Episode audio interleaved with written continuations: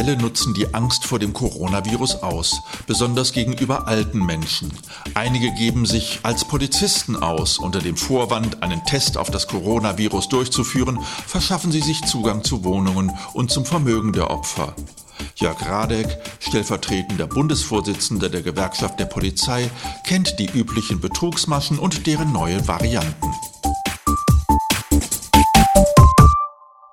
Herr Radek, Betrug zum Nachteil alter Menschen an der Haustür und am Telefon, das sind altbekannte Phänomene. In Zeiten größerer Unsicherheit bei den Menschen haben die aber besonders Konjunktur. Welche Varianten der bekannten Betrugsmaschen hat die Polizei in Deutschland eigentlich seit Ausbruch der Corona-Pandemie beobachtet? Es kann passieren, dass bei alten Menschen, das wird dann vorher ausgekundschaftet, bewusst an der Haustür geklingelt wird und äh, der Betrüger sich ausgibt als ein Mitarbeiter des Gesundheitsamtes, um in der Wohnung des alten Menschen zu überprüfen, ob die Auflagen des Gesundheitsamtes dort erfüllt worden sind. Das ist eine Variante. Und man ist da besonders trickreich, indem man auch beispielsweise Schutzanzüge anzieht, um also authentisch wirken zu können. Also das halte ich wirklich schon für eine sehr makabre Art und Weise, mit Menschen umzugehen und insbesondere mit hilfsbedürftigen Menschen umzugehen und deren Not auszunutzen. Die zweite Variante ist, dass man auch wieder den Kontakt zu dem Senior sucht und ihm vorgibt, im Auftrag eines Enkels anzurufen, der also jetzt äh, Geld für Medikamente braucht, für einen Krankenhausaufenthalt braucht. Also Sie merken, dass das schon eine sehr niederträchtige Art und Weise ist.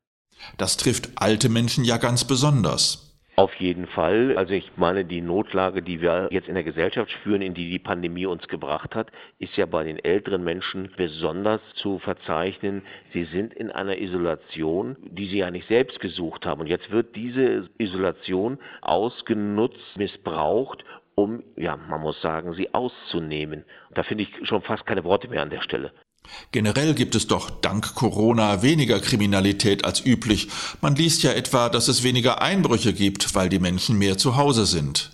Ja, die Kriminellen haben sich an die Corona-Lage angepasst. Kein Anstieg im Bereich der Wohnungseinbrüche, weil die Menschen eben im Homeoffice sind oder beispielsweise auch Taschendiebstahl in den Fußgängerzonen, wenn weniger Leute in den Fußgängerzonen unterwegs sind oder wenn man auch angehalten wird, Abstand zu halten, ist es natürlich schwierig, in eine fremde Tasche einzugreifen. Also ich denke, dass das schon eine Veränderung ist, aber die Betrügereien bleiben ja trotzdem noch in dieser Pandemie uns erhalten, leider. Der Corona-Betrug findet ja auch online statt.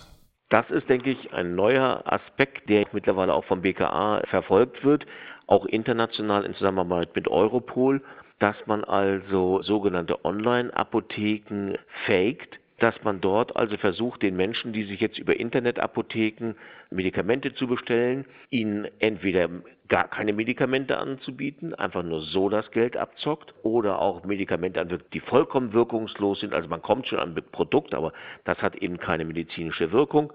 Das ist eine Variante, die wir schon seit längerem kennen und vor der auch von den Instituten auch gewarnt wird. Unabhängig von der Corona-Pandemie und deren Begleitumständen geben sich Kriminelle häufig als Polizisten aus. Sie warnen etwa vor betrügerischen Bankmitarbeitern oder Diebesbanden in der Nachbarschaft. Angeblich müssen Geld und Wertsachen in Sicherheit gebracht werden. Stecken dahinter eigentlich Einzeltäter oder organisierte Netzwerke?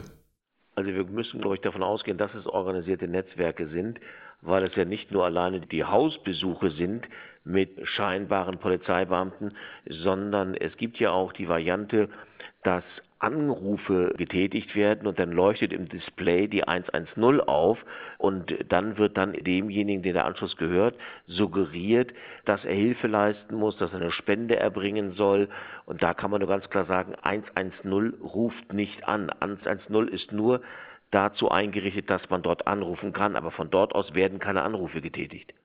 Wie gehen die Täter denn genau vor? Sie müssen sich das so vorstellen, dass Sie einen haben oder eine Gruppe haben, die kundschaftet, wo man einbrechen kann, wo man Betrügereien begehen kann. Dass eine zweite Ebene die Tat vollführt, die also in das Risiko geht und dass sie dann aber auch noch eine dritte Ebene haben, die dann natürlich die Flucht organisiert, beziehungsweise auch die Weiterverteilung in einem vierten Schritt. Das kann man insbesondere daran ableiten, wenn man sich betrachtet, dass Autodiebstähle insbesondere in der Nähe von Autobahnen stattfindet, weil man da natürlich einen wunderbaren Fluchtweg hat. Dann dürfte es für die Polizei doch auch recht schwer sein, an die Hintermänner heranzukommen. Da brauchen Sie Polizisten mit sehr viel Berufserfahrung, die auch in der Lage sind, Strukturen zu ermitteln, zu erkennen. Kennen wir diese Arbeitsweise schon? Können wir die anderen Tätergruppen zuordnen? Dass es nur ein, zwei Ansätze sind. Welche Gemeinsamkeiten haben die Opfer oder die Tatobjekte?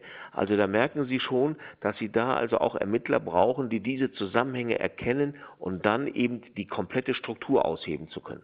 Vielen Dank, Herr Radek, für das Gespräch.